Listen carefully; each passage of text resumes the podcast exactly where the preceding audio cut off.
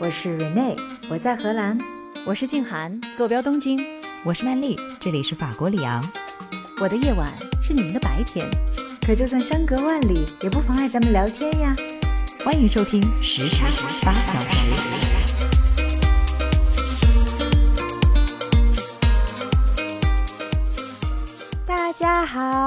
欢迎来到时差八小时。今天我们快闪小酒馆正式开业啦！哇哈哈哈，很开心，很开心。你怎么偷偷的开业了？上次没有告诉我们。我是在想，今天开业什么时候？什么时候停业？还是说就开一天？开业多久，主要看我们今天聊的有多嗨。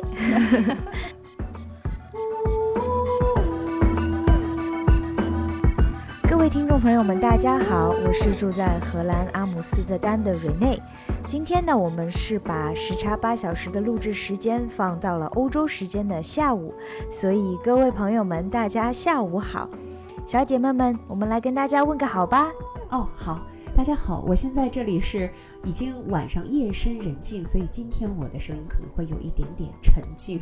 我是正在日本的静涵，日本呢就是特别安静，所以我现在就感觉只要我一大声就会划破了天际线，所以今天我会有一点点不像我自己。是的，我在这边听着你的声音都觉得小心翼翼的，连带着我也想把我的嗓音压下来了。没事，一会儿我就放开了。大家好，我是住在里昂的曼丽。那正像瑞内刚才说的，我们这里现在是下午的时间，其实我是可以放肆的大声说、大声笑的，哈哈哈哈！终于换了人间了哈。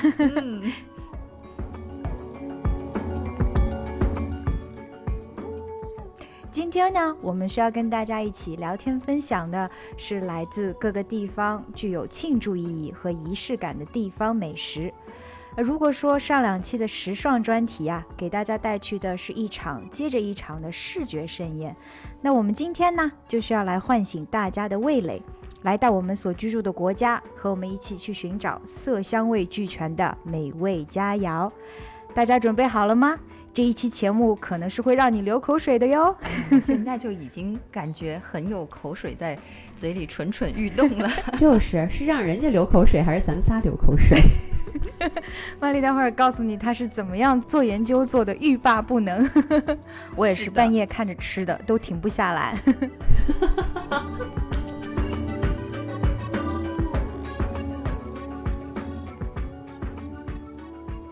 因为今天啊是我们快闪小酒馆第一次的开门营业，所以呢，我们先来馈赠给大家来到小店的客人们一份开胃小菜。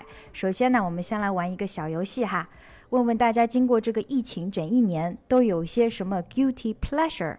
嗯，就是有负罪感的小愉悦，就是有些偏好呢，明明知道做了以后会非常的愧疚，但偏偏还是会很喜欢。比如说偷偷的吃甜食，吃掉一整块巧克力啦，或者是做沙发土豆，刷剧刷了一整天。天哪，你怎么一直在说我做的事情？我的妈呀！快快快，金涵告诉我们，你都干了些什么奇怪的事情了？guilty pleasure。我的 guilty pleasure，我现在就是为了不要别人发现我的这些 pleasure，然后不让我自己感觉太 guilty，所以它都是在夜深人静，然后家里人都去睡了之后我才去做的。比如说，偷偷的吃一些 cheesecake 呀，偷偷的吃一些 cookie 啊，然后以及我自己喜欢吃的 green tea 抹茶啊，这 ice cream 呀，哎呀，这些都是平常，你知道吗？就吃的时候就感觉会被别人鄙夷，但是夜深人静，谁看到呢？只有我自己。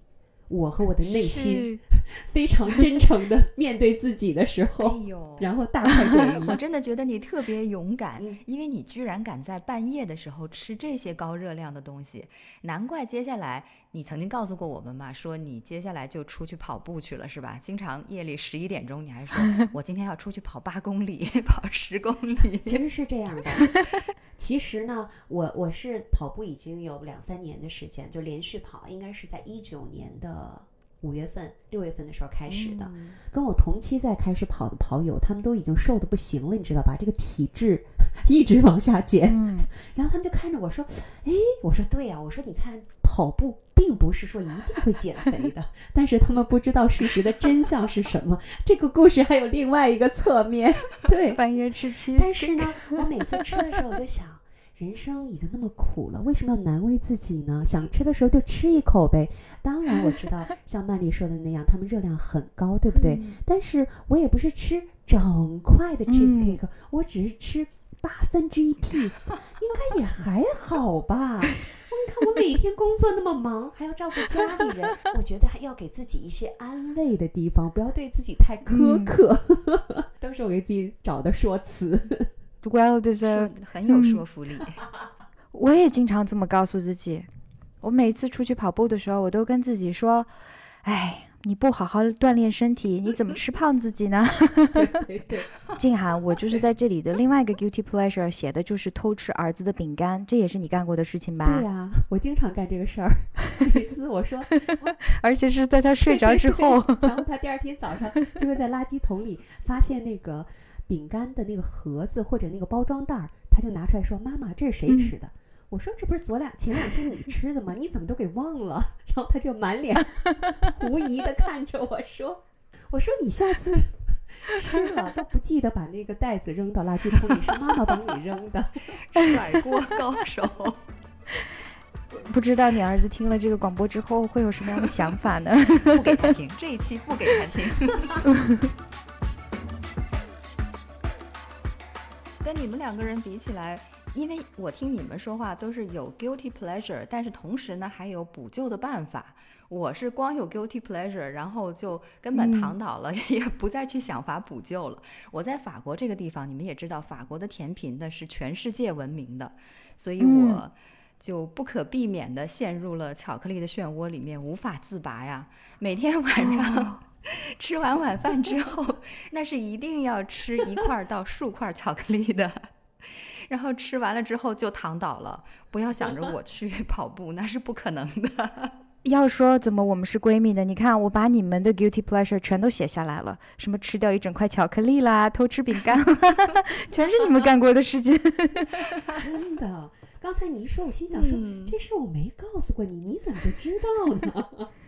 完全是心有灵犀的，这样跟你们比起来，原来我那个也不是很 guilty 了，我顶多也就是把我家塞满了花而已，所以根本就不算什么。所以其实你没有在半夜偷吃啊？没有，我还以为，嗯，你你这你说了半天 guilty，不是你自己没有就既不 guilty，然后还有 pleasure，说了半天根本就不够 guilty。但其实我这个 guilty 的地方在哪里呢？接下来听我说，你就知道了。因为自从疫情之后啊，因为我们刚才说这是疫疫情一整年之后的 guilty pleasure 嘛，我就是每走进一家花店，我就走不动道了，因为我一定要进去买一盆植物。而且呢，我现在有个癖好，就是专门收集那种彩色叶子的植物，它们有个大的学科名字叫竹鱼。嗯，大家可以自己网上搜一下哈。但是这有什么可 guilty 的呢？我觉得很好啊，因为它们不太好养。它们虽然很好看，它们来自于南美洲的亚马逊丛林，所以它们对于阳光要求很低，但对湿度要求很高。以前我是因为每个月都要出差，所以我就不敢养植物。但过去这一年都在家嘛，我就想着，哎，我有时间了，我可以养了。但是我每天都在跟室内的这个湿度做斗争。但还是被我杀死了很多盆植物，这是我 guilty 的地方，罪过，罪过。你所以你是那个就是叫什么植物 killer 是不是？Plant killer。哦，那我现在心里平衡多了。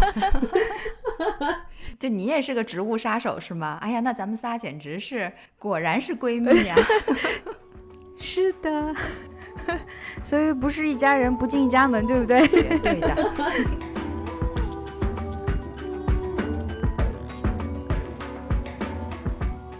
好啦，我们要准备上第一道菜了。饮食文化呢，是一个国家或者说是一个民族文化的重要组成部分哈。世界各地呢，是由于地理环境、气候条件以及经济社会发展情况的差异，当地人们呢获得食物原料以及烹饪料理的方法呢，也可以说是截然不同的。随着时间的推移，历史的变迁，与食物相关的各种活动呢，渐渐也成为了我们文化身份认同的组成部分。而许多加工和享用美食的独到方法呢，也成为了一个国家的文化标签，为人们所熟知。比如说，说到日本，我们会想到什么呢？沙西米、sushi、bingo，还有拉面啊，对，还有拉面，还有天妇罗。嗯对，有没有会想到那个日本日本的那个烤肉，还有乌冬面？啊，对，那个我其实就是日本烤肉和韩国烤肉，我后来都分不清了，已经。是不是本来也没有什么区别？没把它 单独拿出来说。对，哎，区别嗯挺大的。啊就是韩国烤肉和日本烤肉最大的一个区别，在我看来，就是韩国烤肉给很多免费的小菜，日本没有。啊，对，好吧，这个区别还是挺重要的。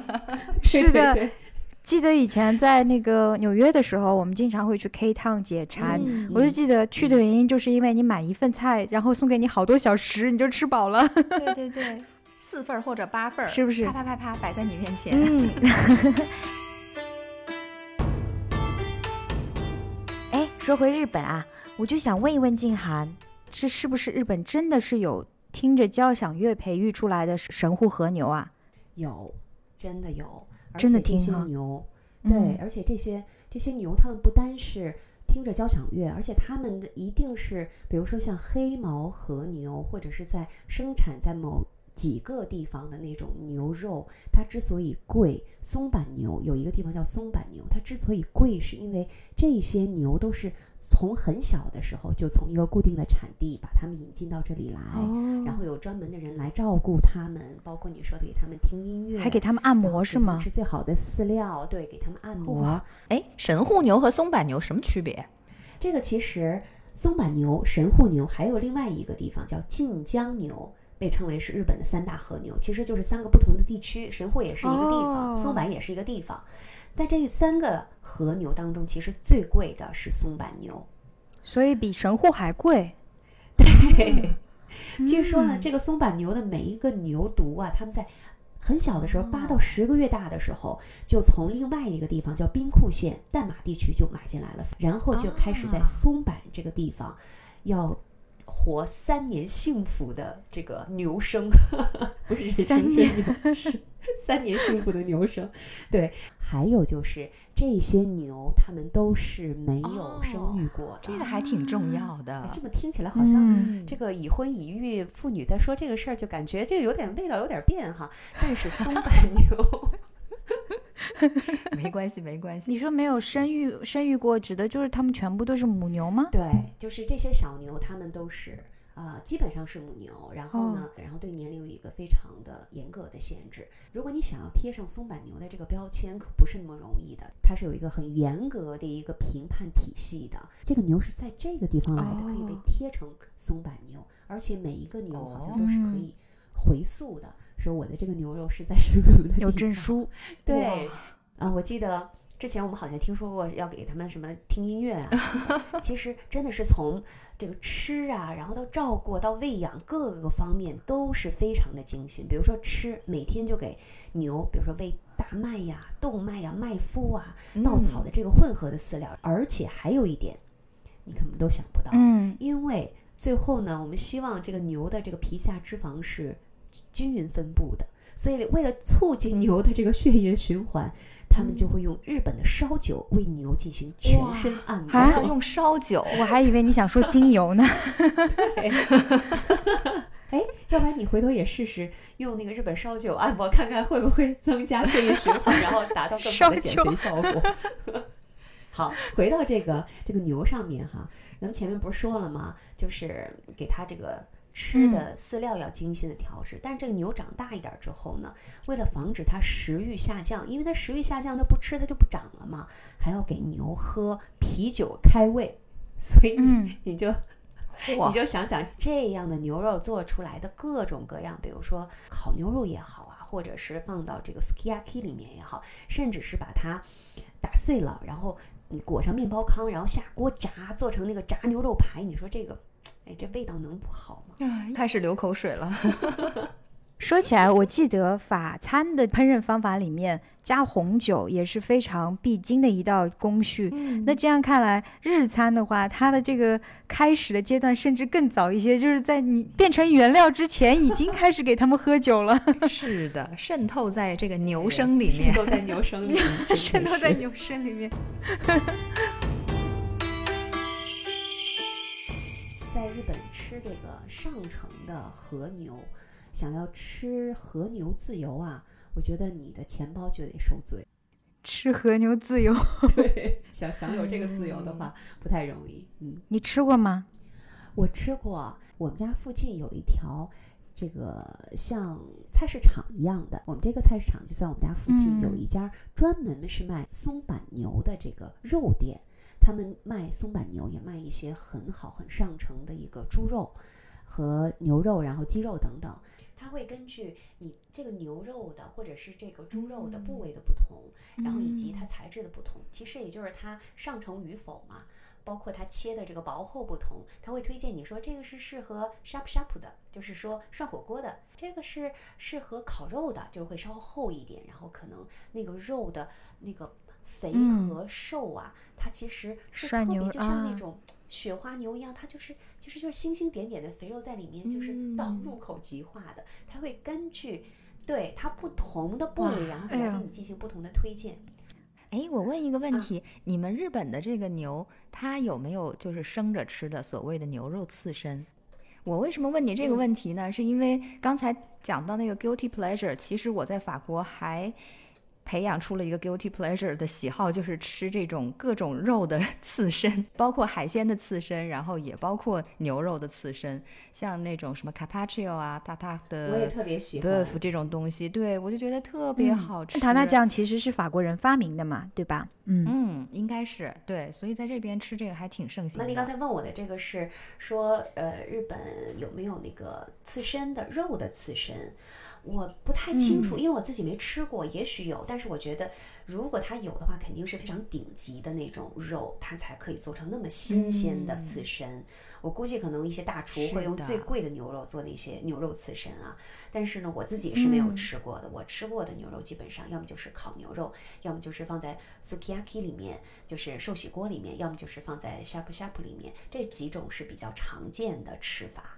嗯，我原来都觉得神户和牛就是应该说是最高档的那种牛肉，吃火锅都都有些浪费了，所以我从来都以为它只能是铁板烧或者是照烧这种烹饪的方法。这样说来，其实它各个部位，就是和牛的各个部位，其实也有不同的吃法哈。嗯，对的，应该说很很有仪式感，每一部位还告诉你说这个是干嘛的，对不对？嗯，对。嗯，这个跟法国可能有异曲同工之妙了，就是把牛拆解成若干不同的部分，哪一部分该怎么吃，哪一部分该怎么吃，都有说到的。是我只看到就是那个肉店里头挂着一副牛肉分解图，然后上头一个一个个的标号，然后一个个的名字，看得我晕头转向的。嗯，对，就是比如说像西冷牛肉，其实也是牛肉的某一个部分嘛，对吧？特别适合用来做牛排，这个在这边的肉店也会看到。嗯。是的，但是我感觉有的时候也是，就是你把英文单词或者说法文单词，别管是哪个国家的吧，就是原文音译过来，猛一听觉得特别高大上，但实际上也不是那么回事儿。比如说我们特别常吃的菲力牛排，嗯，听起来好像特别高级。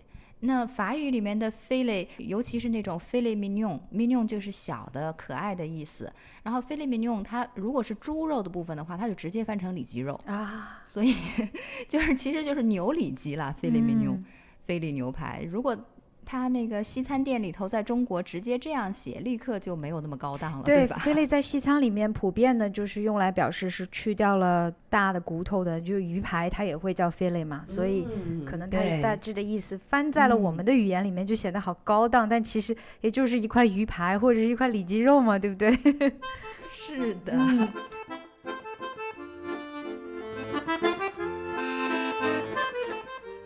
哎呀，说了很多日本哈，那接下来我说这个鹅肝酱跟蛤蜊饼，你就想到了什么呢，曼丽？哎呀，我想听，我想听。你要说鹅肝酱和可丽饼的话，那一定是法国特别招牌的食物了。但是法国的招牌食物远远不止这两样、肯定啊，因为当时蕊内说要做这个题目的时候，我一下就傻了，觉得自己不知道该从何下手，因为法国的美食真的是太多太多，真的是美酒佳肴哈。我嗯记得上次啊、我们在时尚专题当中隆重的介绍了路易十四这位君王，除了在时尚界首开了很多先河之外呢，他曾经还是发起过一个烹饪比赛。然后辗转了几个世纪呢，最终就成为了享誉世界的蓝带美食鉴赏大赛。大家都不知道，原来蓝带哦是、也是由路易十四发有关系起。啊。对的，我是听说过路易十四他发起过烹饪比嗯赛，但是就是说蓝带是从他这里来的，真的不知道。因为我的感觉是什么呢？我觉得在吃这件事上的名声，法国人之于欧洲，就像中国人之于世界，基本上是什么都能吃，也什么都敢吃。举个例子，像内脏、猪血、什么兔子 等等这些欧洲其他国家的人多半会敬而远之的东西，法国人呢是根本就不带怕的。嗯，嗯，另外法像法国的蜗牛早就已经是名声在外，你们肯定都知道的。对的，法国人他也吃青蛙，哦，这个可能有人不太清楚。不是我们爱吃的麻辣牛蛙吧？啊。哦不，法国人爱吃的必须是田鸡，就是那种小哦青蛙，而不是牛蛙，而且必须是腿，没有别的部分。嗯，不过他们的吃法倒是挺单一的，通常就是果果蒜蓉和那个 parsley，、就是所嗯谓的荷兰芹，然后一起去油炸。别的吃法我都没有怎么见过。法国人的总而言之就是他吃东西特别讲究新鲜、天然无污染，所以就是至于到底是什么食材，他们倒是不太哎，限制真的是这样。嗯，就什么东西都可以拿来哎吃。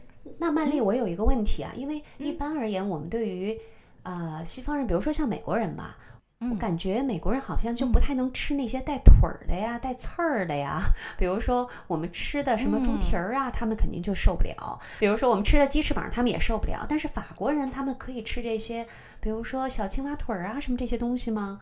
嗯，法国人没问题，对他们可以吃青蛙腿，然后他们也哦吃大肠。所以才说就是法国之于欧洲，就相当于中国之于世界哈。对，我觉得就是一方面他们也接纳自己吃这些东西，另外一方面就是他们也有这个，嗯也习惯于说，比如说怎么把这个骨头拆开呀，然后怎么把它掰开吃。因为咱们中国人其实，因为有的时候我一在家吃猪蹄儿，我就被那个家里人就嫌弃说啊你在干什么？拿着一个猪的手在啃。我有一次。等他们都吃完了，悄悄的从碗里面拿出一个猪蹄儿在那啃，还是被发现了，然后鄙视被鄙视了半天。哎呀，哎，不过这个倒确实是因为法国人吃东西总的来说就是吃西餐的那种礼仪嘛，一般。来讲，你是不可以有东西吃进嗯嘴里，然后再吐出来的。比如说像咱们吃猪蹄儿，你这免不了嘛，对吧？你这个骨头你怎么可能就这么咽下去呢？还有就是像这个鱼，如果是那种刺儿特别嗯多的鱼，嗯基本上他们还是不太不太能够嗯去接受的，哦，因为他们主要是受不了这个吃相的不优雅。明白了。倒不是别的原因，就是你吃进去了，你还得把它吐出可是如来。如果你嗯吃小田鸡的话，你用手吗？你想，我们叫吮指的快乐，对不对？如果我们拿个鸡翅膀嗯来啃一下，这个手也是参与了这个这种愉悦的体验的一部分。那他们吃田鸡腿也是用刀叉吗？一个是他们吃西餐的这个技术比我们高明多了哈，比如说他拿这个刀叉去拆解一个鸡翅膀，拆解一块这个骨对，拆解一块儿这个牛肉或者是猪肉剔骨，这完全没有问题，比我们简直那个哦段数不知道高到哪里去，又快又优雅。嗯，但是青蛙腿这种东西，哎，你还真是问了一个好问题，因为我见到他的青蛙腿呢，是在他的那个所谓的 marché，就是 market 上面。那么 market 是一个嗯什么地方呢？就有点像咱们的早市街边集小吃对，早市集嗯一样，你上去，然后你买各种你想要的东西。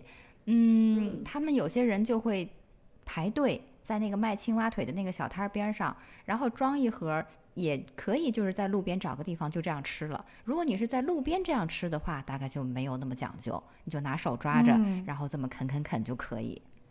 因为我想青蛙腿这个东西可能不太能够上正餐的台面，就是因为它不够优雅。我还想问你一下 关于啊兔子的问题，嗯因为你知道国内呢是有专门的这个兔头的，就我说中国国内哈，咱们国内是有专门的，比如说某某什么兔。双流兔头么，双双流兔头头，兔头是吧？特有名儿，然后开了好多分店。但我每次走过它的时候，我都就感觉一个兔子，然后有猩红的双眼在看着我说：“我的兔头你都拿来吃。嗯就是你知道我的内心就有这个真的 guilty。那法国人他们吃兔子吃什么嗯部位呢？是吃可爱的小兔子哪儿呢？就是肉呀，对，还主要还是身体。天哪！头他们好像是不要的，头都处理掉了，因为他们这些吃这些动物类的东西，包括禽类的东西，都还是最后做的挺体面的，然后放在嗯餐桌上，就是让你不该看见的，会引起你这个不适不适的那些感的部分，嗯对，嗯都避免让你看到，是是对，会处理的很干净，嗯。嗯，比如说这边其实它也很流行吃一种肉，叫做牛脸肉，嗯牛脸夹肉，但是它那个肉就会处理的你根本认不出这是牛脸，就是你根本不知道它是牛的哪一个部分，嗯。它只是告诉你这是哎牛脸肉。那那万丽，我想问一下哈，因为我们今天说的是有嗯仪式感，呃，突出食物的仪式感哈，嗯无论是在色香味的体现，还是食用方法上面，那法国的美食真的是非常的多哈，林林总总。要让你选一个最有仪式感的，你会给我们推荐什么呢？嗯，是不是选不出一个最来？是啊，这这让我怎么选？这完全没有办法选，拒绝选。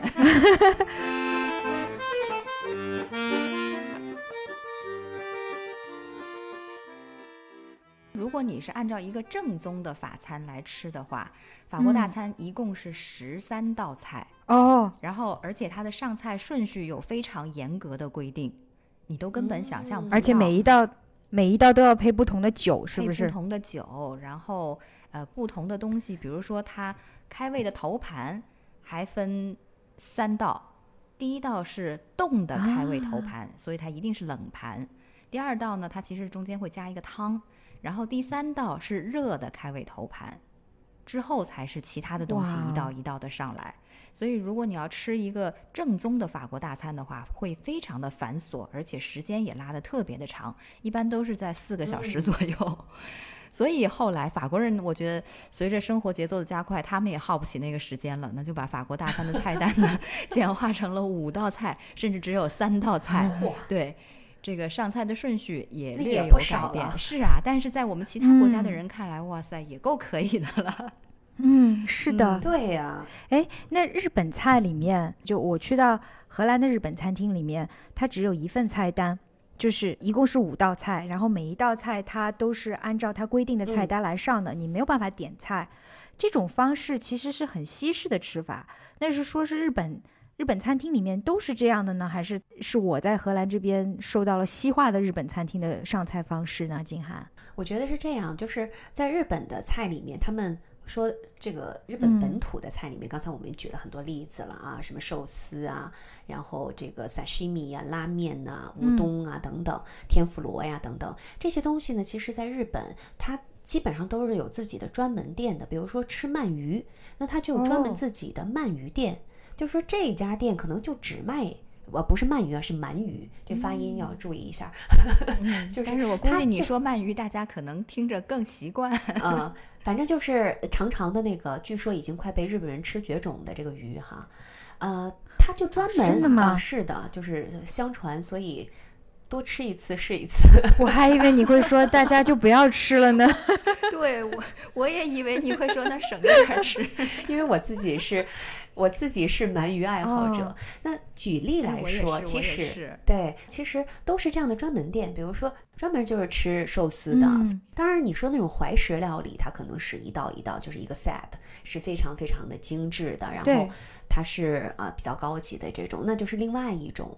呃，它是另在另外一个饮食的体系里，它跟这个就又不太一样。哦，明白。嗯。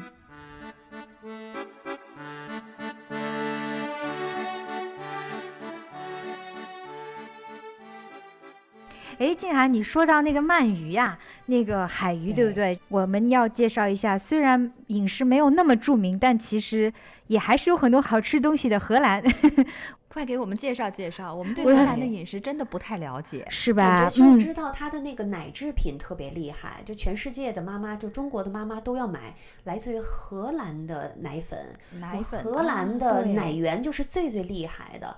你们而且好像人高马大的，这荷兰人都是因为喝了当地的奶粉或者是奶制品长大，就我就只有这样的一个印象。是的，但首先我要说一下，除了给婴儿吃之外，就荷兰当地人其实是不吃配方奶粉的，都是喝鲜奶的。而且呢，我们这边除了呃普通的牛奶之外，还有很受欢迎的羊奶。因为呢，羊奶被认为是糖分含量更低，然后钙质更高的一种一种奶源。然后荷兰人呢，之所以长这么高，其实是真的跟喝牛奶多有关，因为他们连午饭的时候都喝牛奶。哦，而且他们还喝的是冷牛奶，他们从来不加热牛奶。对 呀，哎呦，我就觉得这个简直无法下口。是的，那荷兰的奶制品呢，也真的是不负静涵跟曼丽的印象，应该说是品质非常的优良，好吃并且营养。嗯，那其中最大的原因呢，应该就是奶源的天然和优质。你们要是有机会来到荷兰玩，就会在路边看到一望无际的那个草地上面，随处可见闲云野鹤一般的奶牛们，他们是非常自在的站着、坐着，甚至是躺着吃草，各种姿势都有。当然啦，荷兰出名的也不只有牛奶和奶酪。低调的荷兰呢，虽然在食物的烹饪方法上面没有法国跟日本那么世界著名。但它呢，也是胜在注重食物原材料的新鲜和加工工艺的高标准和严要求。我要给大家介绍的呢，是一种叫做飞鱼的荷兰的海鱼，那可是国宝级别的食物。会飞起来吗？没有，其实是鱼字旁一个是非的非，这个中文。对它当地的语言呢叫做哈林，然后这个鱼呢是盛产于北海，所以北欧啊、西欧国家都是非常受欢迎的一种海鲜。为什么我要说它是国宝级的食物呢？因为每一年新鲜的飞鱼上市啊，它是可以作为国礼来送给友好邻邦的。所以中国的外交送熊猫，荷兰外交呢 送飞鱼。我们送的熊猫可是活的，我们送的是可以吃。瑞内，我要问你一个问题：为什么这么多人都在问，为什么鲱鱼罐头这么臭，这么多人喜欢呢？它真的那么臭吗？飞鱼的处理方法每个国家不同。那在比如像爱尔兰呐，像北欧啊这些，就比荷兰更北的一些嗯欧洲国家，那么他们的气候可能更恶劣一些。于是呢，它其实就是储存或者是处理鱼的方法跟荷兰还会有所不同。它为了保证那个鱼能够被使用呢，往往捕上来之后就会马上放到罐子里面，用很多的盐腌起来，就有点像东北腌咸菜那种。那时间久了之后呢，鱼就会发酵，那就变成了鲱鱼罐头。那这个呢，在北欧那边是比较多，它的确是味道会比较重一点，就像是海鲜发酵的那个味道。但荷兰的吃法呢不太一样，荷兰是吃刺身的，也就是生吃这个鱼。嗯，然后我喜欢 它的这个鱼其实挺小的，它身长也就差不多十到二十厘米，然后宽大概五厘米左右。别看它个头小，但它其实富含了很多的那个营养素。荷兰人认为它是非常健康的一种鱼，因为它富含那个 omega three 那个脂肪酸，然后各种维生素。然后荷兰人呢有种说法，就是只要有飞鱼吃，医生就不近身了。上一次你想，上一次我们听说这种说法的，可能还只有苹果，对不对？是苹果是吧？对，但其实荷兰人是认为飞鱼跟苹果的效果是一样的。哇，厉害了！而且我刚才说它是生吃的，它这个吃法非常的具有仪式感。为什么？你是拿着这个鱼，然后举起来，搭配生洋葱跟腌黄瓜，然后抓着鱼的尾巴，以仰天长啸 状。一口下肚，一口下肚，没有，当然了，没有那么厉害，就有点吞长剑的那种感觉，太逗了。哎，那它没有刺儿吗？这种小鱼不是不是一般都有刺儿吗？嗯，这个就是它捕上来之后，它马上就是当场就把它去骨了，这也是它现在处理的一个方法。而且海鱼好像相对河鱼来说，大部分它都是那种大的主要的骨架，就是小细刺不太多。一般来说，小细骨，对对对对。我第一次看到这种吃法呢，我确实也是震惊了一下。我想，哇，这个真的是那个西方人哈。我们以前说他们是什么红胡子，然后说就是那种茹毛饮血那种吃法，红胡子绿眼睛，对对对，妖怪。所以你现在也开始茹毛饮血了吗？是。啊，那其实呢，这个白洋葱它的那个辣味是去腥的，然后呢，再就着那个酸黄瓜的那种酸甜的味道，混合生鱼的那个鲜美，口感还是很好的，可以说是唇齿留香。嗯，下次我去荷兰找你，一定要吃这个东西，尝试一下。我一定要吃，而且一定要仰天长啸。对，还要另一只手叉腰，对吗？好有气势，哎，那要是嗓子眼儿粗，会不会直接掉进去了？所以我就说吞剑的那种感觉。对 对对，笑死了。一年中吃飞鱼最好的季节就是春天，也就是现在了。所以曼丽，你快来吧！哎呀，我考虑考虑啊，买得到票我就来。每年的五月到七月啊，其实是飞鱼的盛产期。然后呢，这个季节的鱼呢，它就被称为是荷兰的新飞鱼。它有个专门的词叫做 m a t h e s m a t h e s 其实是荷兰语哈，其实就是鱼菲力，就是飞鱼排。因为这个鱼嗯它是有更高的那个油脂含量，所以鱼肉呢也是更加的柔软。哎呀，真的是每年这个时候，在那个市场里的鱼摊旁边就会有很多人排队，那个盛况应该就跟曼丽说的在市场里面排队买甜鸡腿吃是一样的。嗯，所以每年新飞鱼上市的时候，呃，荷兰本地人是真的把它当成珍馐来享用的。然后在鱼摊边买了它以后呢，是立即就一尝为快，以仰天长啸状把它吃掉。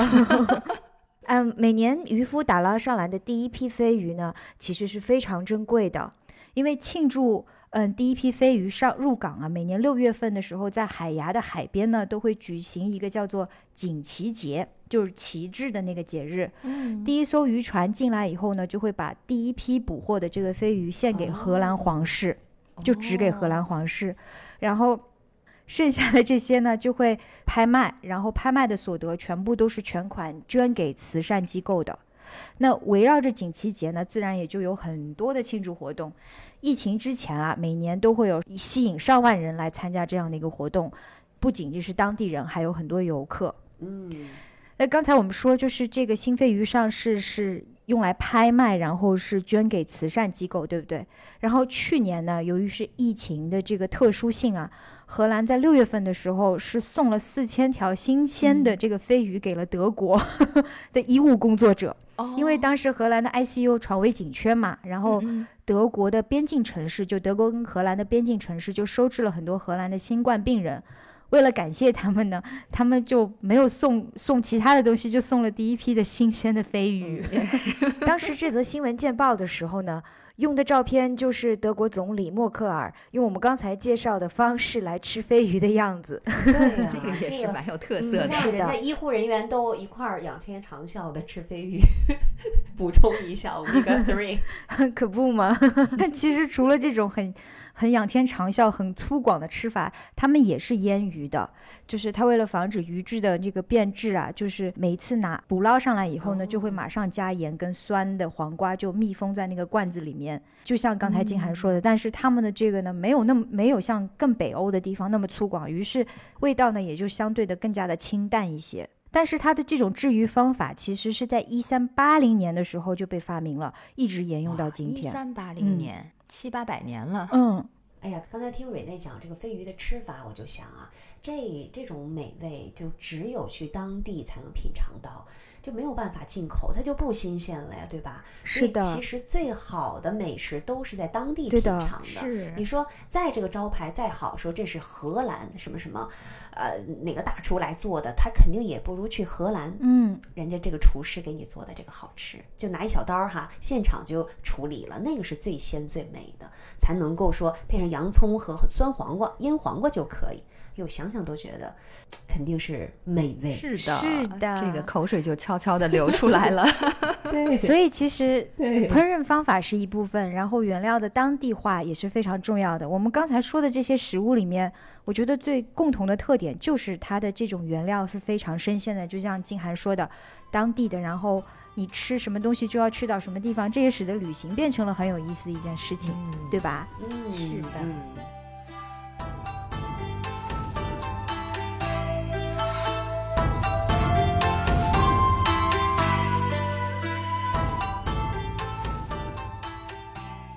好，接下来我们要上主菜了。说到美食地图中有仪式感的食物，那我们当然是不能绕开一年四季当中最有仪式感的一件事情，那就是各种大大小小的节日和庆典，以及呢节庆期间各个国家都是如何以美食和佳肴来丰富大家的生活的哈。所以呢，我们今天就来挑选几个各个国家的重要节日，来各自说一说这些国家在这些节日期间呢都吃一些什么来庆祝，好不好？好，好啊，嗯，我们还是从日本先开始。好的，好的。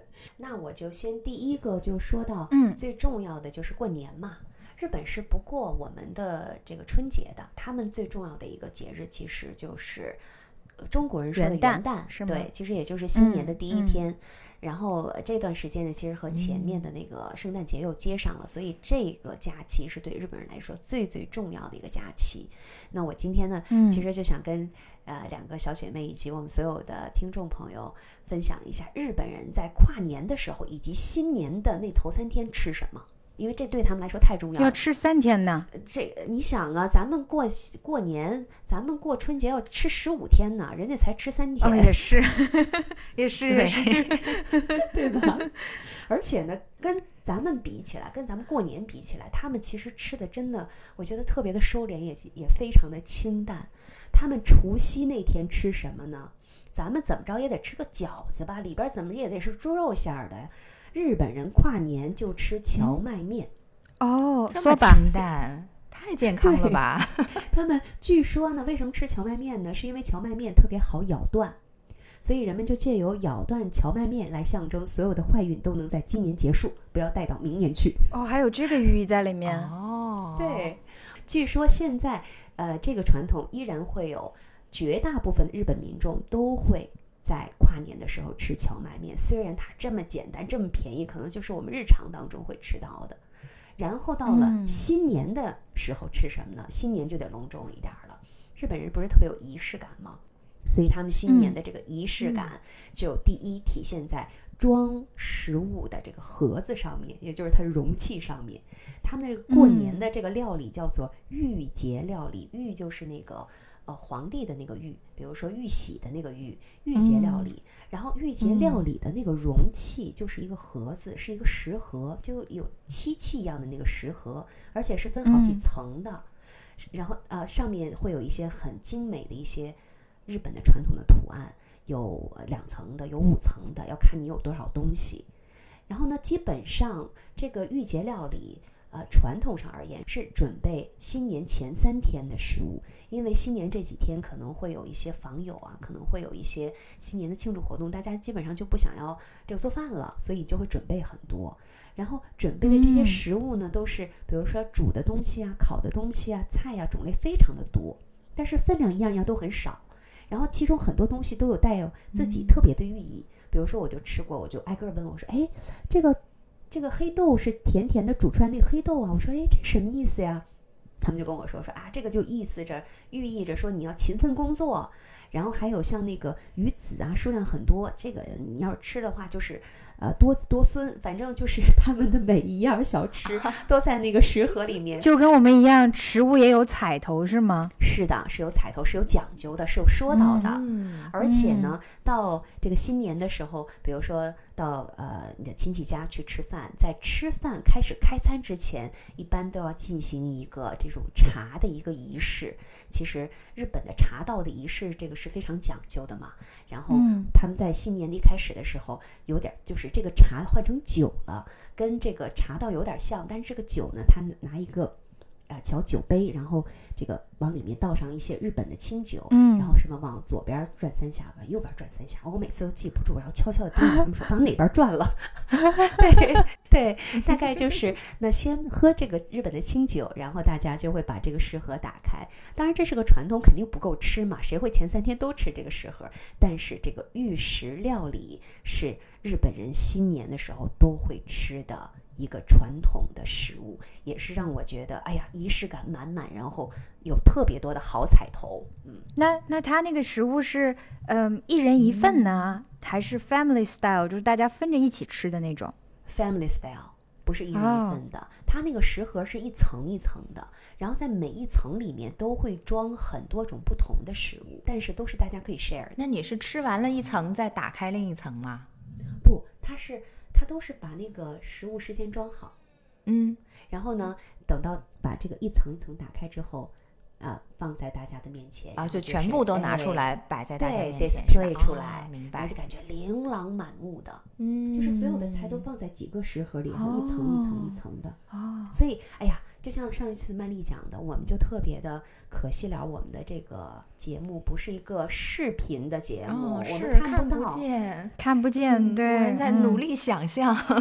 对，大家如果感兴趣话拼命的想，嗯，对，大家感兴趣的话，去查一下玉石料理，一下你就明白了。我可能今天讲的有点啰嗦，百闻不如一见，就是你真的看过了一下，你就知道哦，因为它没有在我们的生活的嗯，这个当中出现过，所以其实有的时候也很难 picture 出来。对对对对对，希望各位观众有兴趣了，除了在流口水的同时，也搜索一下，看一下我们介绍的这些 非常有特色的那个地方美食。你要说各位听众，因为他们看不见。我刚才说了观众吗？你刚才说观众，对，哦，对不起。再来一遍。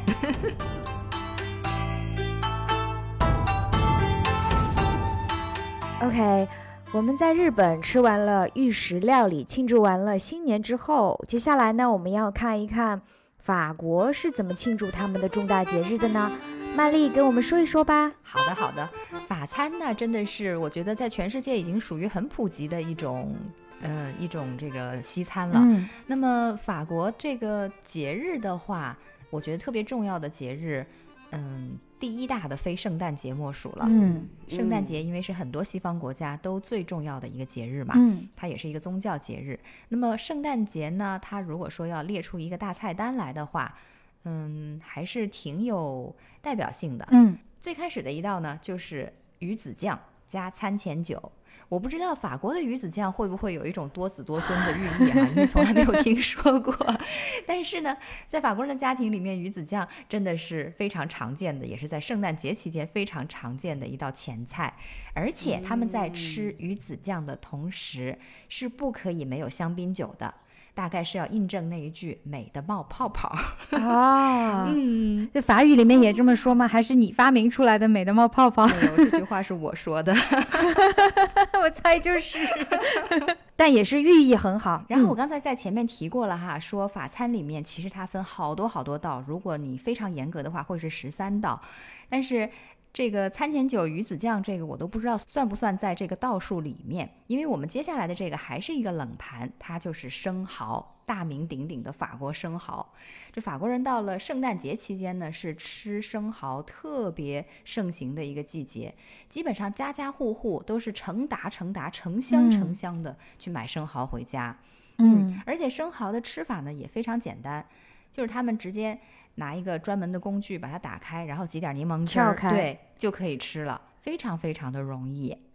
然后也得就着香槟，对吧？生蚝也要就酒，但是不一定是香槟了。生蚝的话就可以就任何种类的哦白葡萄酒，对。哎，天哪，这个一顿饭吃下来，酒喝的跟跟菜一样多。但他们喝酒很慢的，就是一小口一小口的抿，人家不干杯，人家就喝那么一点点，然后就嗯接着该吃什么吃什么。嗯，哎，那个关于鱼子嗯酱，它怎么吃呢？因为我知道的鱼子酱一般都是放在那个面包片或者是法棍那个 baguette 切成那个小块的那个上，是是这么吃的，对吧？就是这样嗯吃，没错，对，而且那个面包片一般就是切的小小的，而且要烘的热乎乎的，有的时候上面还会加一些这个调料，比如说热一些黄油啊，嗯，蛋黄酱，，对，呃，不是蛋黄酱，蛋黄酱他们应该不会放在上面，会有黄油，然后是那种融化了的黄油，然后呢会放一些、嗯会放一些碎碎的欧芹末，然后掺在一起，非常非常的好吃，但是也很咸，嗯所以它吃不了很多，就很小的一点点鱼子酱放在一小片面嗯包上面，这样把它整个吃下去。嗯它这个鱼子酱是橘黄色的，是不是？不一？定是橘黄色的，也有那种就是深紫色的，都哦有。嗯，好像深紫色的反而更多一点，我觉得。哦，是吗？也不一定啊，我没有嗯考证过，但是两种颜色我都见哎，过。曼丽，我问一个非常无知的问题：鱼子酱是什么鱼的卵呢？哦，那是有好像有很多大马哈鱼。大马哈鱼的鱼子可能比较大，就是说不同的鱼子酱都嗯可以拿来。那这个鱼子酱怎么来选择呢？因为你刚才说有红色的，还有黑色的。那比如说我一没怎么吃过，一看那个这么多种类，然后价格可能还有差别，一般法国人会怎么选择鱼子酱？我觉得这个就只你就只好就是说挑一只鱼子酱，然后你试一试了。如果不喜欢，下一次换 另一种，因为它各种鱼子酱，你靠形容也没有办法形容得出来，你只能自己去试一试，对吧？嗯，就像我们平常吃任何肉类或者吃什么东西，最终都是我们自己吃进嘴里了，尝出来了，才说哦，我喜欢吃这个，我不喜欢吃那个。嗯嗯我记得在俄罗斯旅行的时候，因为俄罗斯也是出鱼子酱很著名的地方，他们那边吃起来就很具有俄罗斯那种生猛的特点了啊。他们也是放在面包片上面，但他们就的是伏特加，不是白葡萄酒。哇不能比，不能比。是的，而且那真的是在那里是真修，特别的贵，就一小盒那个鱼子酱就要差不多在几百欧元以上。嗯，这边法国也是很贵的，就是海鲜哦类产品，对，普遍都很贵。鱼子酱那，当然就嗯更贵了。所以这边的海鲜产品呢，嗯如果说物美价廉，最实惠的还是生蚝。我估计这也是为什么法国人会成箱成箱的买生蚝，啊，因为生蚝在法国吃真的比在其他地方吃要便宜的太嗯多了。好馋。嗯，嗯，那我这说到现在，圣诞前菜才只说了两道，对呀 第三道是你是要说十三道菜吗？是不不，我们不能那么那么讲究，但是呢，我也尽量多说几道哈。第三道是汤，法国比较著名的有洋葱汤，还有奶油蘑菇汤等等。当然，其他的汤，如果法国各个家庭自己想做什么样的汤呢，都随心所欲了。嗯，然后第四道呢，有的时候大家可能会选择吃蜗牛，因为蜗牛这个东西啊，哦，在法国也不是一道很普通的菜，它还是挺贵的。嗯，所以一般呢，法国人都在节日吃，或者说有一点什么需要庆祝的时候，就是比较正式的时候去吃。哦，所以嗯所以就是圣诞餐里面通常会有蜗牛。它有多大呀？这个蜗牛，嗯，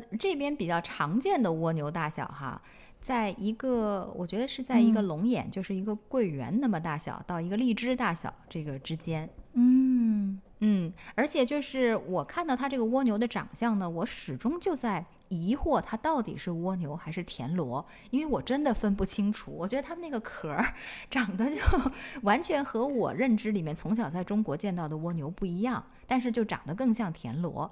哦，是这样子，这边是叫蜗嗯牛所以这也是一个就是有庆祝活动的时候嗯才会吃的食物，不是每天家常都会去吃的一道菜，对，它吧？不是一道家常菜，嗯还是一般来说是节日或者有庆祝的时候才会吃的菜。那很符合我们今天仪式感的这个主题。嗯，对的。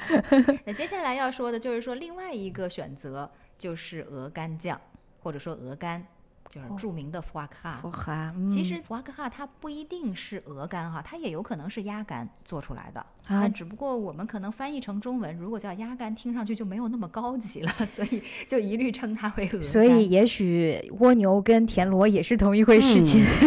是的，有可能，我真的是分不清楚。哎，这个会不会很肥呀、就是鹅肝，这一听就是脂肪含量很高的食物。特别特别肥，而且还有一个故事，就是说，因为现在有很多人其实是反对大家吃鹅肝或者鹅肝酱的嘛，就是因为你在得到鹅肝的过程当中，对于那个鹅或者对于那个鸭来说，实在是太残忍了。因为你要强嗯行的给它的嘴里塞它根本就不想要吃的很多很多的东西，可能是它正常食量的好几倍。是不是有点像北京填鸭一样？是因为这个鹅肝，它说的不好听一点，它就是一个脂肪肝。哦，它不是一个正常的肝。对，正常的肝是不会有这么多脂肪含量的。你必须得把这个鹅或者鸭强行的去填喂它好多好多 extra，就是特殊的、特别的东西，它才能长出这么肥的肝来。哦那这个其实是一个不健康的状态。所以有很多动物保护主义者，他就会说，你们吃鹅肝这种东西太残忍了，对动物也不友好，而且它也不健康。嗯所以我们反对哦你们应该减少或者说就不吃这类食品。可是呢，我们又不能不很 guilty 的 说，这个鹅肝确实很美味，所以很多人还是还是会吃，对，尤其在节嗯假日的时候。所以有很多的食物可能随着历史的嗯发展跟社会的进步，也渐渐的就不太符合现代人的这种普世的价值观啊，或者说烹饪方法也会被一些，比如像动物保护主义者会、会诟嗯病。这也是美食的一个侧面了，等于是。嗯是的，确实是这样。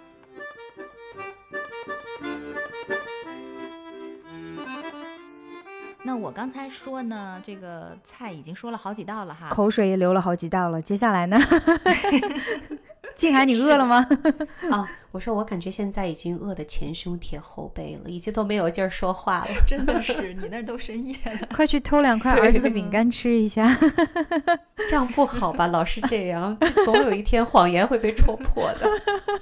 好，说回来，我接着说我这个菜哈。嗯，嗯，好的。法国的圣诞大餐呢，我刚才已经说了几道了哈，但是总的来说，这个顺序一般是从前菜到主菜都遵循一个口味由轻到重，由冷到热，然后中间穿插一下，最后呢再爽一个口，这样一个顺序。嗯，所以我刚才一路路说下来，到了现在呢，就是应该到海鲜的阶段了。哦，海鲜的话呢，他们这里上的种类也是琳琅满目，比如说有龙虾呀、各种鱼类呀、贝类呀，呃，都是法国人的心头好。有的时候他们就是也是海鲜很多挑不过来嘛，索性就上一个特别大的海鲜拼盘，然后它的名字也挺有意思的，就叫 fruit de la mer。如果直接翻译过来的话，应该就是说海里 from the 对 fruits 嗯 from the sea，嗯也就是说海里面各种各样的产品，它就全都端上来了，特别特别的可爱，一大盘。哎，很有意思。我嗯我必须要加一句，因为在荷兰语里面，海鲜的名字就是海里的水果，啊，就跟你刚才说的一模一样。那就是一样的。对，它叫 safe 就是海里的水果的意思。嗯，啊，所以看来欧洲这些语言还是有相通的地方，它都是有渊源的。嗯，是的，欧洲语系真的是很像的。嗯，那么吃肉的话，它就是从海鲜，然后到白肉，再到红肉这样的一个顺序。那么海鲜吃完了之后呢，接着就上其他的主菜了，比如说是禽类啊，什么烤春鸡啊、炸鹌鹑啊，等等等等。法国还有一句名言也很有意思，叫“凡是可以飞的都可以拿来油炸”，也是体现了法国人对于美食的一种追求无底线啊。你才吃到白肉，我觉得把我一个礼拜的饭都吃完了已经。是，他们圣诞大餐基本上也是从晚上八九点钟开始吃，然后据说要一直挺过这个平安夜。因为它是从这个十二月二十四号晚上开始吃嘛，据说嗯如果说这个最好的理想状态的话，就是要吃过凌晨，哇哦，就比较符合他们的仪式。感觉真的是都是每一道都是硬菜，而且都是海嗯陆空全来哈。记得吗？原来我在那个美国的时候点那个菜的时候，有的时候他那个 main course 就主菜都会写上，比如说海里的或者是陆地什么一块儿的汇集的，啊对对对，对 吧？嗯，没错。但是法国这边要分开，一样一样来。对，但是总体而言，就是感觉海陆空最厉害的，然后最好吃的啊、然后就是最美味的，大的小的，什么又是你们小的蜗牛，又是呃是吧？又是那个鹅肝。然后大的可能又有那些大的 lobster，、是不是有大 lobster？嗯有反正感觉就是厉害的都会对对呀、都会上来，真的是人家过个节也也真是拼了，平常就很拼，过节更拼。那肉类我们还没说呢，像它各种我刚才提到的什么牛脸肉啊、牛排呀、全都可以上啊。曼丽，你吃完了一顿圣诞大餐，我感觉就是你坐那儿几个小时这样吃下来，吃不下去，会不会？我觉得这个圣诞餐反而会比较适合我，为什么呢？因为它时间长啊，它一拖拖四个小时，这个我就不怕了，因为我是可以慢慢吃，从头吃到尾的那种。嗯但是你如果让我在短时间内一下吃一个特别大的主菜，我就不行。嗯，这我吃不嗯下去。你如果让我拉长战线，吃一点儿，喝一点儿，聊一聊，哎，那我没问题。它还是有战斗力的，是的，而且是打持久战。没错，我绝对是持久战的这个忠诚拥护者。这个横肉，这个这个主菜说完了以后，因为我刚才讲了嘛，它前后会穿插一下。如果说由轻到重呢，最后它会嗯哎给你返璞归真一下，爽个口。那就是你要回到蔬菜类，它有的时候沙拉会在这个时候上。哦，就是说，当你的肉都吃的差不多了，或者说跟你的肉一起上来，最后一道菜，沙拉是哎、嗯端上来给你爽口的。所以这个其实我以前觉得很诧异，我说啊，我说沙拉难道不是在前菜里面第一个就端上来的吗？嗯，他们说，对我们就是在外面普遍的简化版的西餐都是这样的哈，现在我们都习惯了。但是你在一个传统的十三道的非常正统的法餐里面，它其实是在这个时候才上。嗯上完了蔬菜之后，你就该吃什么奶酪拼盘和甜点那些东西了。啊。哎呀，听完你们对于这个每一年当中最重要节气的这个 介绍、食物的介绍之后，我觉得，哎呀，作为生活在荷兰多年的我，实在是有一点点的弱势。再这样的 说起来，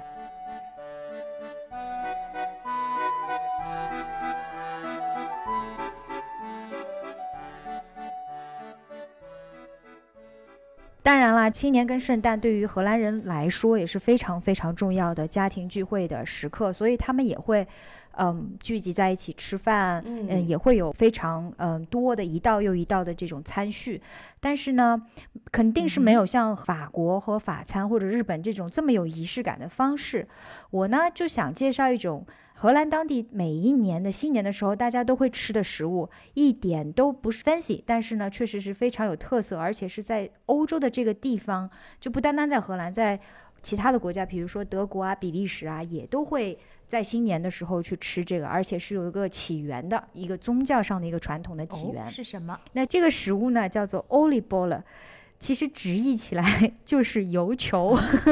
炸的吗？嗯，对的，炸的一个球球。对的。然后我要说它是荷兰版本的甜甜圈，你们可能就知道它是什么东西了我。正在想问，是不是中国的那种麻团儿，或者是 有点像，形状是像什么样的？是是两个圈儿套在一起，还是一个球？它就是一个球，而且它是实心的，原料其实就是面粉、鸡蛋。酵母和牛奶，那真的有点像我们的麻圆儿啊。对对对，要更像的是什么？就上海人吃的有一种叫炸糖糕，你们在上海吃过吗？可能这个真的是我长大的过程当中才知道的，我没怎么吃，哦但是我听说过。嗯，是吧？它就是一个、嗯一个圆球，然后它呢是会撒上糖粉，其实它的寓意呢就是来年就是要幸福满满，然后吃的时候呢也是加上香槟的，所以被我认为是一种黑暗料理，呃，这这这两样东西真的有点不搭耶，我觉得。是吧？对。那这什么时候吃呢？是这是 dinner 吗？还是说是 before dinner 的一个一个 appetizer？没有，它就是在新年凌晨的原点的时候吃的。哦，就跟嗯我们吃饺子是一个意思，对，那其实也还挺有仪式感的，啊就是为了讨个彩头。是嗯它很有仪式感。虽然说它这个着重吃的时间点是在新年子夜的时候，但它嗯其实每年天气嗯开始冷的时候，大概在十一月份左右，荷兰的大街上就会出现各种。零食的甜品店，就像我们今天这个快闪小餐厅一样，它是零食的那个甜品店，而且卖的全都是油炸的甜品。所以你走在那个荷兰的嗯冬天的大街上，就会闻到那种浓浓的油香的气味。我想，淀粉加上油炸，这应该是全人类都非常熟悉的一种很馋人的味道。对，在所有的这个食物里面 o l i b o l e 就是这个油球呢，就是明星产品，因为它还有不同的种类，它会在里面加上葡萄干呐、然后甚至会有一些馅儿料，比如说是苹果馅儿啊，或者是蓝莓馅儿啊。这种甜品店也会卖那种西班牙的吉士果 churros，你知道吗？嗯就是那种他们叫做西班牙油条，反正就是各种不同形状的油炸食品。你在这个季节跟这种食物有关的记忆，多半都是什么嘉年华呀、圣诞节呀。对，所以每次大街上当出现这种店和这种熟悉的味道的时候，你就知道冬天以及紧随其后的这种年末假期的庆祝活动就要到来了，是很开心的一个记忆。是的，是嗯的。而且你想，圣诞节的时候都很冷，然后吃一点点油炸的、有点热量的东西，其实也没关系嘛。我又开始了，是吧？给自己找借口。这听起来又温暖 又罪恶又不健康，但是我们喜欢。guilty pleasure。是的，又很幸福。是的嗯，嗯，在新年前夜，就是新年夜的早上开始啊，一些非常著名的店门口就会排起长队，真的是要排很长的时间才能买到。然后很多顾客呢都会一买就是，比如说六个啊、十二个，它的大小可能就跟一个拳头这么大。然后价格其实也很亲民，它就是在差不多在一欧左右。然后也会有一些非常著名的，就稍微的贵一些，但是不会超过，比如说两欧一个这样子。那这个食物我刚才说了，它其实不单单是在荷兰有，它整个它的变种在欧洲到处都是。呃，也因此呢，在不同的语言和文化里面呢，就会有不同的名字。比如说在法语里面，它就叫贝涅。哦，贝涅我应该是听说过的啊啊，原来是这个东西啊。对的，嗯，OK，现在对上号了。对，关于它的起源呢，其实已经没有一个严格的考证了。但是其中的一种说法呢，追溯到日耳曼民族在新年的前后呢，会庆祝一个节日，叫做尤尔节 （Yule），也有被译作是耶鲁节。而这个节日的时间呢，其实是在十二月底到一月初的时候。那之后呢，整个欧洲被基督教化了以后呢，就成为了一个圣诞节的前身。这个节日庆祝期间呢，最著名的就是用这种烘烤和煎炸的食物来庆祝。于是呢，有一种说法就是这个就是从那个时期开始的。嗯，而另外一种说法呢，说这个 olibola 其实是十五世纪的时候由葡萄牙的一一支犹太血统的移民传到荷兰的。那犹太教在年末的时候会庆祝光明节嘛，就是 Hanukkah。然后它的有一个食物呢，它叫 s o f g a n i o t 其实它的这个食物又是跟这个 olibola 是长得很像的，而且里面呢，油炸的面团里面会有甜的那种苹果酱的馅儿啊，或者是那个蓝莓酱的馅儿，各种不同的酱酱料，就是甜的那种。光明节的那个庆祝的时间也是在年末，跟圣诞节、跟新年很近嘛，于是呢，就被认为这个也是个油球 olibola 的一个起源。那到了凌晨的时候啊，新年钟声响起，大家呢就会把一大盆撒着糖粉的这个这个 olibola 拿出来，一人发一个嘛，然后就会就着香槟，对对对，就一人发一个。那我其实是从来吃不掉的，于是我都会跟跟最好的朋友说，哎，我们一人一半吧。于是呢，就有一个好的兆头，然后就会就着香槟，大家就会寓意新年，这个像糖粉一样甜甜蜜蜜、开开心心，然后新年就来到了。嗯，哇，真是甜蜜啊！是，然后别看这么一个小的油炸的面团，但其实各地也会有品尝比赛。曾经就有差不多从一九九三年到二零一七年，每年都会有专门的食客到各个。街上的这种临时的甜品店去选择邮球回来进行这个评选，然后还会登报宣宣誓说今年是哪一家的这个甜品店成为了赢家这样子。哇，那个尝遍了所有糖球的人肯定胖死了吧？胖死了，真的是胖死了。是的，但其实对于我来说，因为它的味道跟小时候爱吃的那个嗯糖糕很像，嗯，所以对于我来讲，其实还是有一点点这种很怀旧。的感觉的，所以这个是我能够比较接受的一种具有庆祝活动意义的这样的一个荷兰当地食物。是，嗯，想着都很都很甜美，然后都感觉是很温馨的那种感觉。嗯，又跟我们说的，就荷兰的，即使连庆祝节日都很接地气，对不对？是啊，嗯。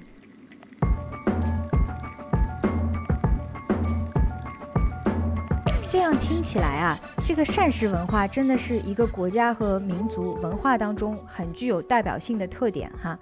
尤其呢是，你看我们生活的地方，大多数都是多民族啊，或者是在宗教影响下的这些国家跟地区，那各地的膳食习惯和生活习俗的融合呢，应该说是给社会带来了很多生活的丰富多彩。也让充满好奇心的我们呢，有更多的机会去体会和品尝世界各地的不同和相同。嗯，那今天呢，时间还是比较有限，我们呢就说了前面的两道菜，从前菜说到了主菜，接下来呢，我想我们就把这个最有仪式感的一种食物，认我认为最有仪式感的一种食物甜品，放到下一期，我们再来着重的聊一聊，好不好？好的，好的。因为我知道曼丽有很多关于法国甜品的这个故事要告诉我，我太想听了。那都是热量都在往外发散啊。那好吧，那这一期的时差八小时呢，就暂时先聊到这里。很高兴呢，有我的两个小姐妹再一次愉快的陪伴，然后我们一起进行了这一场 饕餮盛宴的旅行。是的。我们跟大家说一声再见吧。嗯，谢谢大家这一个小时的陪伴，将近一个小时的陪伴啊！我是住在里昂的曼丽，谢谢大家。我是这里已经是午夜十，快到午夜十二点的，正在东京的静涵。今天晚上我决定不偷吃了。然后我决定在梦里面 想着鹅肝酱，想着鱼子酱，想着飞鱼，想着那个糖球，然后美美的睡去。今天我会做一个 关于美食的好梦，流着口水的好梦。对，我们下期再见，接着聊。嗯，大家再见，大家再见。我是来自于荷兰的 Rene，拜拜。